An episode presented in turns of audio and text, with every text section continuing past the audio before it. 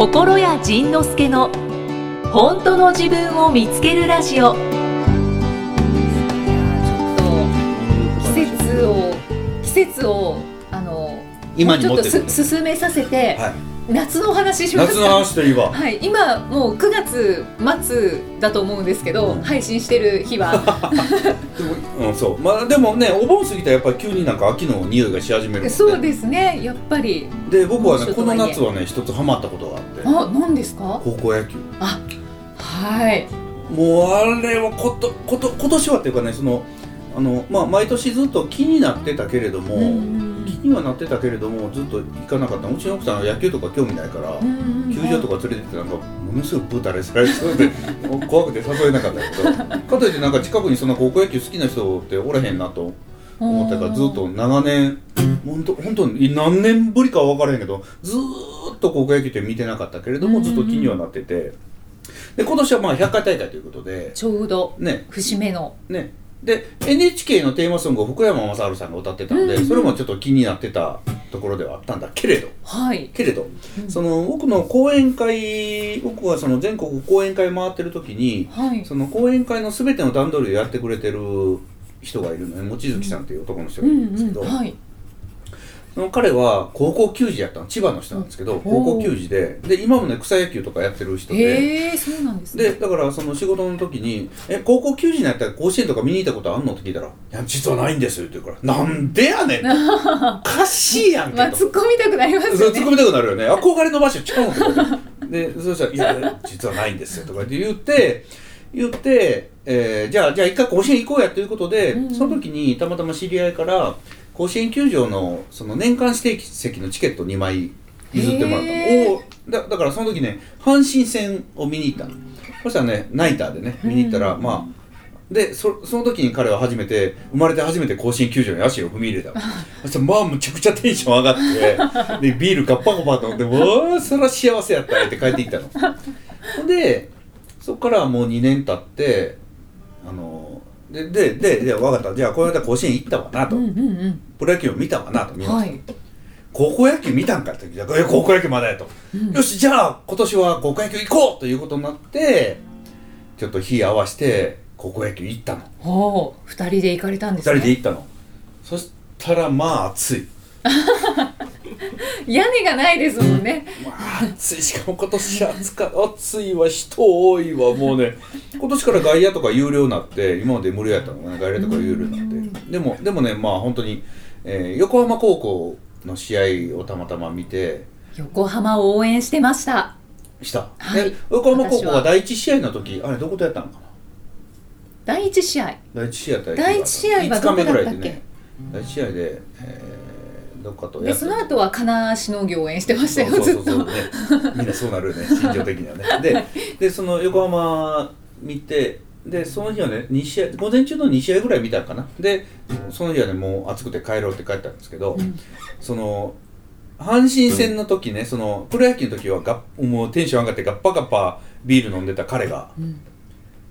そんだけどカンカン照りの中でビール飲まへんよ。僕ビール飲まへんの時いや今日はいいんですよビール飲まへんのいや今日はいいんです。でまあ言ったら高校球児だった彼にとっては、うん。まあまあやっぱ甲子園って聖地なんだろうね、うんうんはい。その聖地で目の前で高校球児たちが高校野球やってるのを見ながらビール飲めなかったらしい。はあ。はあやっぱりそうなんだねって言って。本当に元高校球児ですね、うん、だからねやっぱりねそのあの我々僕ら高校球児でも何でもないからだからやっぱりねその何とも言えない思いがあったみたいで、あ僕はいいことしたなと思った。うん ですね。で横浜高校とどこやったかな？第一試合ですか？な第一試合。愛三大三河。名古屋東愛知の高校やったね。それから、い。花巻東と下関国際。で、うん。創志学園と創創成館。っていうなんかその辺の試合をねちょっと見てきたんですけど、うんうんはい花巻東の練習なんかもねそのノックの時間っていうのがあってノック自体がもう芸術やったもんね。でそれを見てで今度もう一回見に行ったのよね。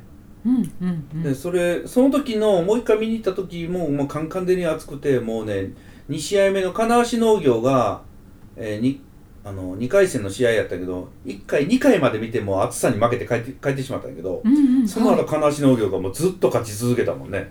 そうですよすごかったねわ今年は。100万人超えたっていう入場者もね。ねえ本当ですね。すごい年やったなと思って。本当だからに記念すべき大会。ねそのバーチャル甲子園っていうこのスマホでその甲子園の試合を生中継で見れるスマアプリがあったんだよね、うんうん。無料でね、はい。それもうそれでね暇さやったらそれでずーっと高校野球見てたの今年はうんうんで最後の決勝もね鹿足が負けちゃったけれどはい。翌日のん？もうなんか優勝した大阪桐蔭より翌日のテレビ金足の話そうそう。ばっかりかわいそう。そう大阪桐蔭ちょっと ねえかわいそうでしたよね。気持ちはわかるよ。ね。うんわかります。気持ちはひどくわかる。はい。でもねそう大阪桐蔭なんかもうまあまあまあかわいそうだね。勝って当然の世界に置かれてたからね。そうですね。で勝って当然の世界でちゃんと勝つってすっごいことや、うんですごいことだけれどもそのやっぱりねその金足農業という公立高校の、しかもピッチャーが一人で投げ抜きの、はい。最後のあの「俺もう投げられないんだよ」の 秋田から臨時便飛びの もうあれがこう日本人の心をくすぐりまくったよね。そうですね。でそう。で翌日翌朝のテレビ見てたらもうずーっと金足の話ばっかりやったもんね。私もネットニュース見るたびに金足金足あれ大阪桐蔭が準優勝だったっけみたいな。そうそうそうそうそう。あれは何なんだろうね。やっぱり、うん、あの日本人の心をくすぐったのが、こうん。公立高校。ではい。9人で戦って最後に1人だけね、リリーフで。ねえしかも東北勢で、ねでみんなが吉田君をべた褒めし、はい。中中学からのメンバーそうそうでしたっけ？少年野球のメンバーからずーっとね。そうですよね。うん。そう。わあじゃあハマりまくってたんですね。あまりもう高校野球た面白かったへえ本当になんかもう一試合一試合感動があるからね。と言いながらあまり試合は見られてなかったですけど、うん。私は。楽しかった。以上です。な夏の思い出。夏の思い出。夏が来る。まあ来年どうなってるのかね。来年また見に行くかどうか分からへんけれど。あそうですよね。でやっぱりその春の選抜とはい、夏の甲子園ってやっぱあるのよね。うんでもやっぱりなんか夏の甲子園の方がなんかヒリヒリするよね。うん。あの暑い中っていうのが。そうそうそうそう。なんですよね。しかも最初から全部試合のそのトーナメント見えてるし、うん。だから、うん、やっぱあの灼熱の、うん。ね、熱湯甲子園やねやっぱりね。本当そうですね。熱湯甲子園見たら久しぶりやったなと思って。でやっぱりそうやってその興味があるけれども触れてなかったけれども触れた瞬間から興味がバーン出るもんね。うんだからそのたまたま甲子園で試合を見てその日勝ったチームたちがその後どうなっていくのかっていうのはやっぱりずっと気になるもんね。はいはい。でその試合で生で見た時のあのピッチャーがあのバッターがああこれがこうなんだっていうねその、うんうんうん。やっぱりねその見てるだけ聞いてるだけっていうよりもテレビで見てるだけ聞いてるというよりもその生のところに飛び込んで、実際に同じ空気を吸って体験するっていうとねやっぱ格別のうんものがあります。ねあるよあね、りますあります。うん、だからそのまあ今こうやってポッドキャストを今何万人の人が聞いてくれたの？20二十何万人でしたよね。ね、人が聞いてくれてて、でまあ僕も見たこともきまあそう見たことのない人たちも多分きっといて。で、うん。本だけしか読んだことないポッドキャストしか聞いたことないっていう人がやっぱりどっかで生で会いに来てほしいよねって思うよね、うんうんうん。そうですね、だから来年は僕は真面目に働きますので、はい。もうだから月間月間の公演とかイベントの予定がもう来年の7月ぐらいまでもう埋まってるから、ええもうだからこと来年はねもうスケジュール出てるんですね。来年はトークライブということで行くので、うんうん。えー名古屋とか滋賀とかでブリスベン。オーストラリアね。それ3月でしたっけ？そうそうそうそだから今決まってるのはあと金沢北海道、だから山形長野新潟で福島郡山かなこれだから東京の一橋みたいな感じでね今続々と決まっていってるのでうん。来年はあなたの街に行きますのではい。あなたも来るように。はい。テンション上がってきた。そう。そしたらやっぱりそのこうやって聞いてるだけ本読んでるだけっていうんじゃなくてやっぱりねその場に同じ空気を一緒に吸ってもらうと何かがきっとね変わると思うね、私も東京のに行きたいです。あほんま？ちょっと、はい。じゃあ言って。あのゆきさんなら席を用意するから。え本当ですか？うん、じゃあスタッフと一緒に。うん、最前列の一番前用意してえそういいんですか？それはでもそれはなんかドキドキするよね。ドキドキ。あの甲子園球場でいうとネット裏のテレビ映るところみたいな。そうですねそうですなんかピースしちゃったりして、ね、でもねあのね面白いの。その高校野球は、えーネット裏のテレビに映るところは今少年野球の正体ばっかりなのよね、うんうんうん。ではい近くで見てて面白かったいろんな注意事項されてるの。途中でトイレに行かないように。ピースサインしないように。だからどちらかのチームを応援しないように。だから なんかねいろんな注意事項あってそこにねもうもう借りてきた猫のようにじーっと座ってないとあかんかわいそうだな まあまあしょうがないですかね。そうそうそうそうまあまあしょうがないよね。あんなと一番いい席で見れるんやから、ね、あそうですね。うんじゃあ。あそう。だからだからあのテレビ映ってもなんか最近はピースサインとかないんだなと思って、うん。注意されてたんだな。ってそれが面白かった、ピースぐらいいい気がするんですけどね、うん、でもねだってガッツポーズでさえあかんねえからね。ああそっかそっか。なんか言われてたもんね。はい。いろいろありますね。いろいろありますね。大変ですね皆さんね。じゃあ心屋さんは今年の夏は高校野球を。楽しました私も結構今年の夏は 夏休みなかったんですけどあらもよく働いたの？まあ働きつつちょこちょこ1泊2日でキャンプに行ったりとか。誰と彼と？まあまあいろんな人とですよ。おいろんな人とだよ。お新しい彼が出てきた。違うの。おあと山登り行ったりおとか。山登り。い何本登った？の山登りはちょっと1500ぐらいの行きたかったんですけど時間がなく時間がなかったのでミニミニ重走をしました。どこ？えっ、と三浦半島おが神奈川にあるんですけど三浦半島にこう低い山が連なっててそれ重走したの？へそこを本当にミニミニ重走え3つの山を重走しました。それは日帰りで行って帰ってくるの？そうですフラフラになるんじゃ帰り。そんなことない。あ全然全あ然翌日も筋肉痛にならなかったです。好きなことってすごいね。まだ若いな。あら若いね。って思って。お。まあそんなことをしつつで私実はちょっとなんか焼けてるよね。そう焼けてるんですよ。何焼け？焼けててちょっとヒリヒリしてるんですけど。海焼け？プール焼け。海焼け？どこの？えっと潮。湘南。大大磯ロングビーチ。そうそうそうそれですそれです。えマジで？湘南の大磯ロングビーチにちょうど昨日行ってきたんですよ。まだあの8月23日です今日は。配信日は9月でしょうけど。そうそうなんです。で行ってきてで焼けてきました。おでその時に。でその日焼け止め的なもの塗っててもそうなったわけ？まあ一応塗ったんですけどまあ、こう泳いでたりすると落ち取れてくるのでるね。うん。でその時にあ私ってだいぶだいぶ心やマインドになってるなって思った出来事があって。何何何何ちょっと面白いいやあの本当に、うん本当に私は焼きたくなかったんです絶対焼かないぞと思って日焼け止めもめちゃめちゃ塗って行ったは良かったんですけどであのパーカー着たりとかして結構こうガードしてたんですよだけどもうすごい34度とかの日でもうじりじり太陽がこう暑くて。で、まあ、プールで泳ごうと思って、まあ、しっかり日焼け止めを塗ってでパーカーを着て泳ごうかなって思ったんですが。ラッシュガードか？ラッシュガードはさすがにしなかったですけど。でも周りの女性を見ると、まあ、そういう私よりもガチガチにガードしてるもうなんか肌色全然見えませんっていう。アラブのどこの？そうそう。なんか忍者みたいな人が結構いてなんかそれを見た時に、まあ、本当に些細なことなんですけどあ私やっぱりうん。水着で泳ぎたいと思ったんです、ああそうだね。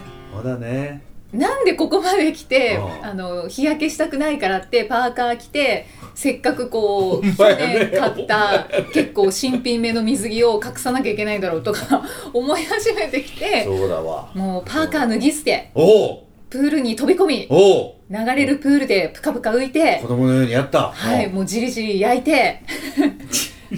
それ焼けるよね。そうなんです。で結局日焼け止め塗ってても焼けるんですよね。らしいね。日焼け止めって何なんだ？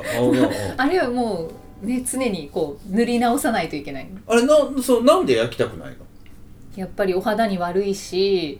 メラニン的な。しシミができる的な。そうですそうです。はい。お肌に悪いしこう日焼け跡がかっこ悪いし。ああまあそうだね。はい。あと黒くなるのもやっぱりあまり嫌だし。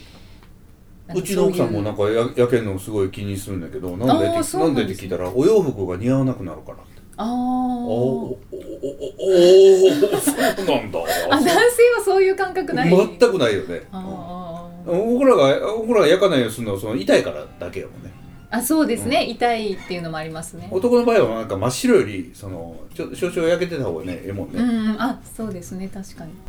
まあ結局焼けたんですよ。焼けた。はい。そう焼けて、うん。えっと、私は何を言いたかったのかな？そうなんです。あのだから些細なことなんですけど。あのもう結果を気にせずおおそうだね。やりたいことをやればいいんだって。おその思ったんです。おいやおっしゃる通りですわ。ただあの本当にすごい些細なことでまあ後悔しても、うん。へにもならないような 日焼けっていう出来事なんですけどそね。その時にそうやって思って結果を気にせず好きなことやろう。なんか損得気にせず好きなことやろう。これだって思って、お前ね。その時にあこんな日焼けのことでも心やマインドが浸透してるってよかった嬉しいね。です。でも今日はヒリヒリして るなひひいやあちょっと待って。肩にかけるのがすごい痛いです。ねえねえねえ。ちょっとそれね今なんかまるで仕込みのようなトークが今行われたんやけえど。もうねですか、ちゃんと私話せてたかな今。いやえ話せてた。昨日から今日にかけてちょっと曲を一つ作ったのよ。えで今イキさんが今気づいて言ったことそのまんまのことがここの歌詞に書いてあるー、本当ですか？のちょっと歌ってみてもいい？はい。えこんなタイミングえ的にめちゃめちゃ新曲ですね。夫いやそうだからねまだあの自分の中で頭の中でメロディーラインが固まってるとはちょっと言い難いはい。けれどもちょっと今ほんま仕込みかと思うぐらい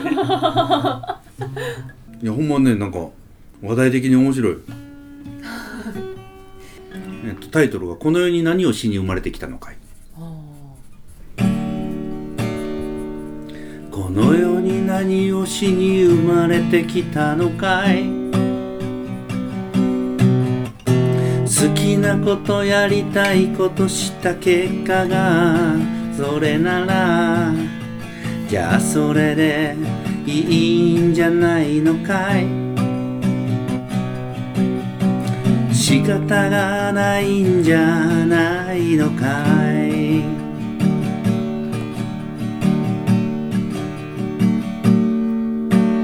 太るのが嫌で美味しいもの食べないのかい。病気になるのが嫌で嫌いな運動をするのかい。怒られるのが嫌で好きなことやらないのかい？お金が減るのが嫌でまた安いもので済ますのかい？笑われるのが怒られるのが悲しい顔されるのが嫌でまたチャレンジをやめ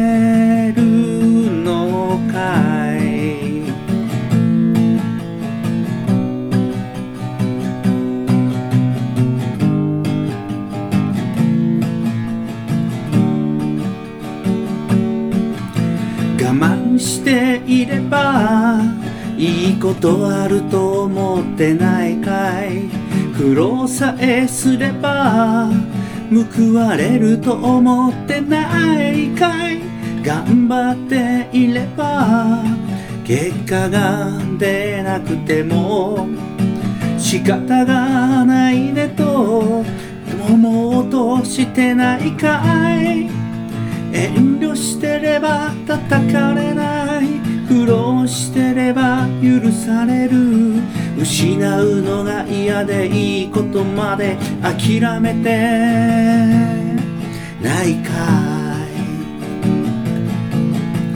い。やらなきゃいけないことは後回し。やりたいこと先にやろうよ。でも長生きするつもりなのかい？美味しいものは先に食べよう。この世に何をしに生まれてきたのかい？好きなこと貫いた結果がダメならじゃあそれでいい。じゃないのかい。仕方がないんじゃないのかい。反省なんて必要ないよね。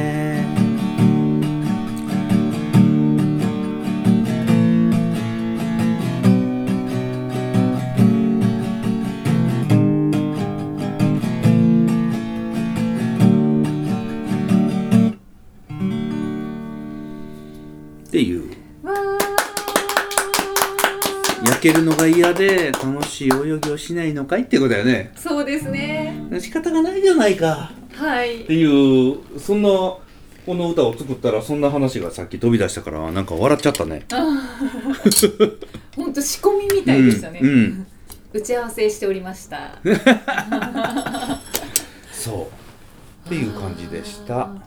あれブログか何かで少しそうそうそう。昨日か、昨日か一昨日ぐらいにあのこの言葉をざーっと思いついて並べて、あもうこのままなんか曲にしてしまおうと思ってやった曲だよ。この世に。何をしに生まれてきたのかいっていう。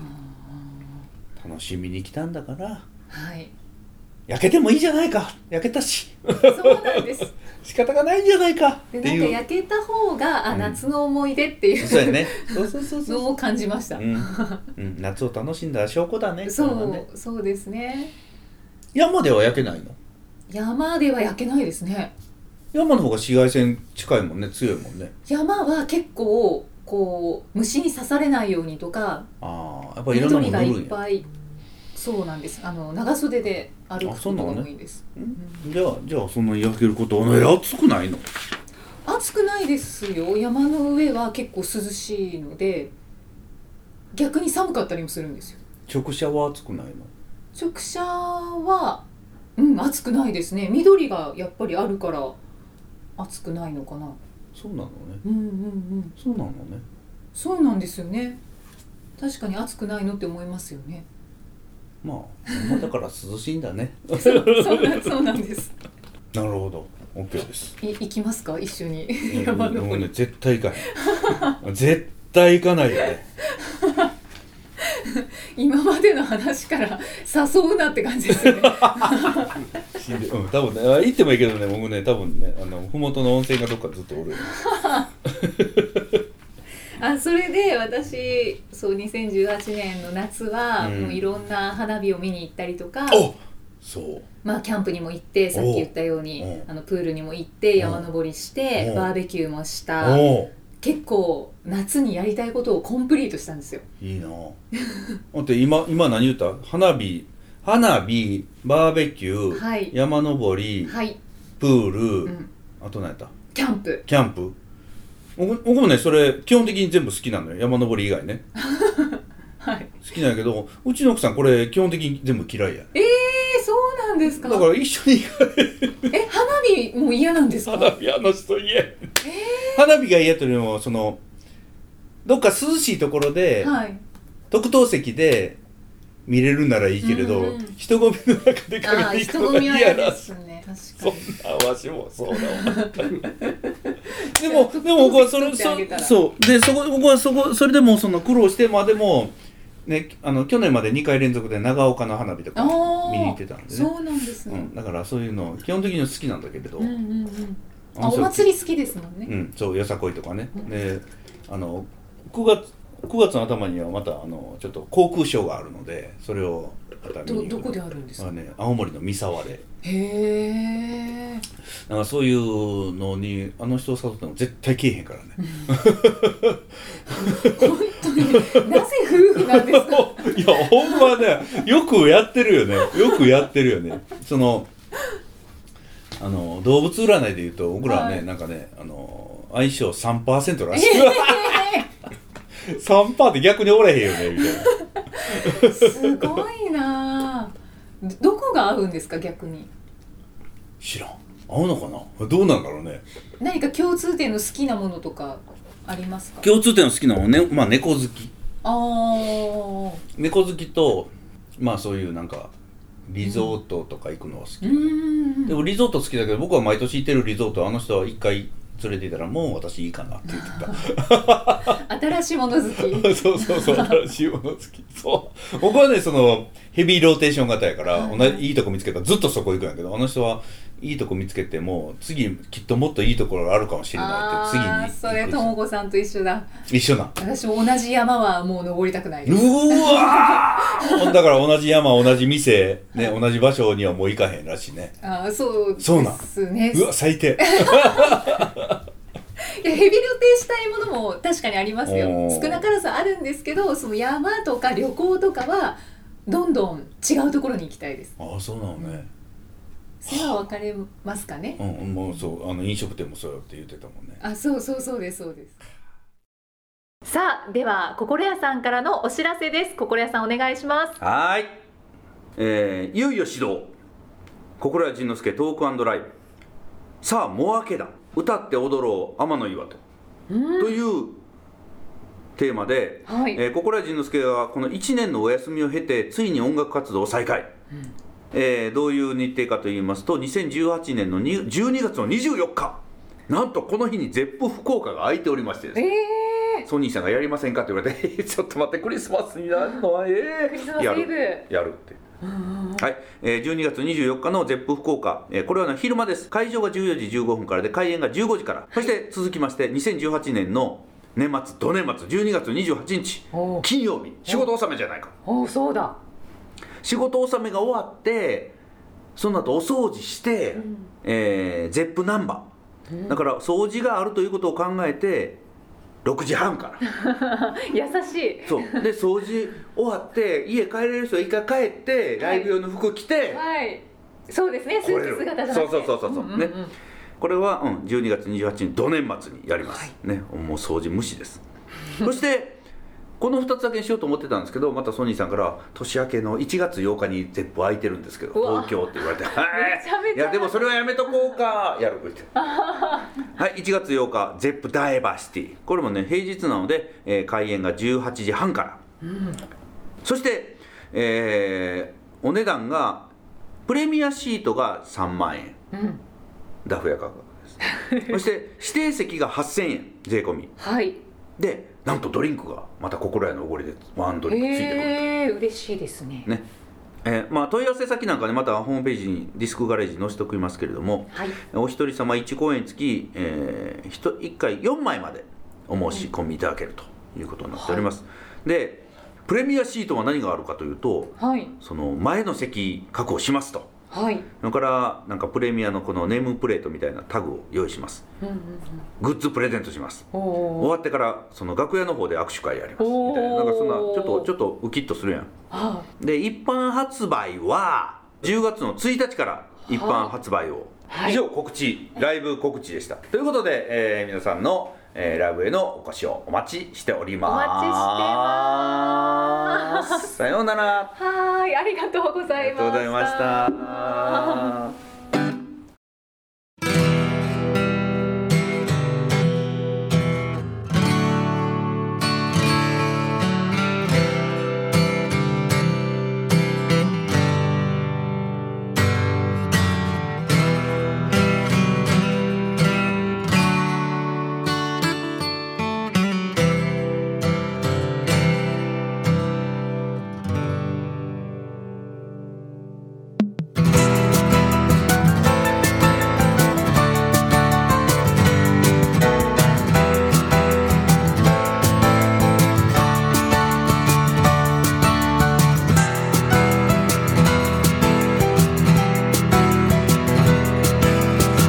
ビのニュースにかじりつき被害者と一緒に悲しんでひどい加害者に腹を立てありえないわと憤り。日本の政治を憂いながら役人の不正も許せない。年金介護も医療費も消費税とか防衛費。夫の会社の行く末も待機児童も保育費も医療と企業に煽られて健康のためなら死んでもいい。保険をたくさんまだ不安。老後とローンはどうなるの？お金が減るのも心配で通帳と家計簿見張り番。大変じゃ大変じゃ。心配せん大大変じゃ。私はいつも心配じゃ。そんなあなたが心配じゃ。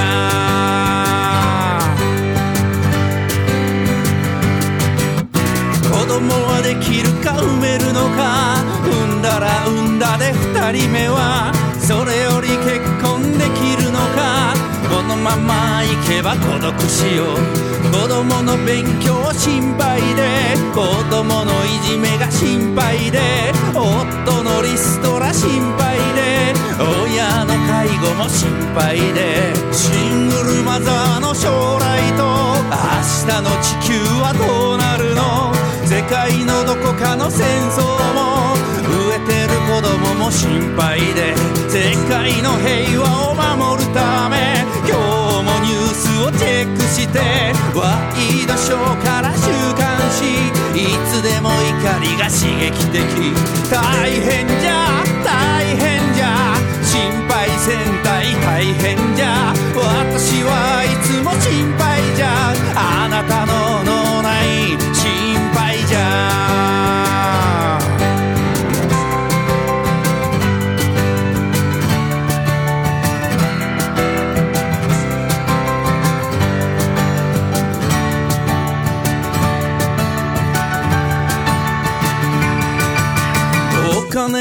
めて資格を取ってあなたもちゃんとしなさいよ。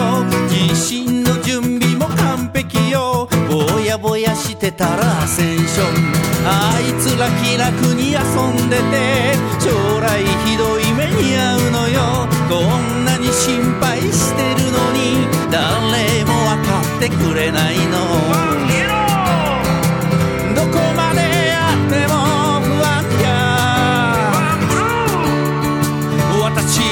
かり大変じゃ。ん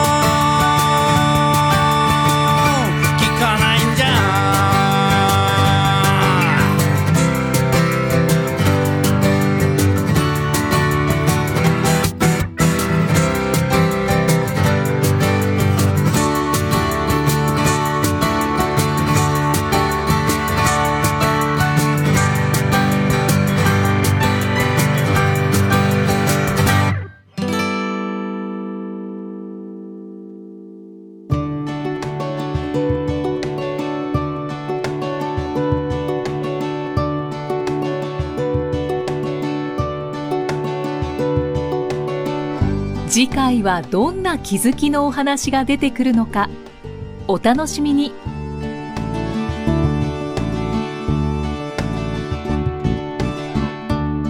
この番組は提供心谷仁之助プロデュースキクタスナレーション生きみえでお送りしました。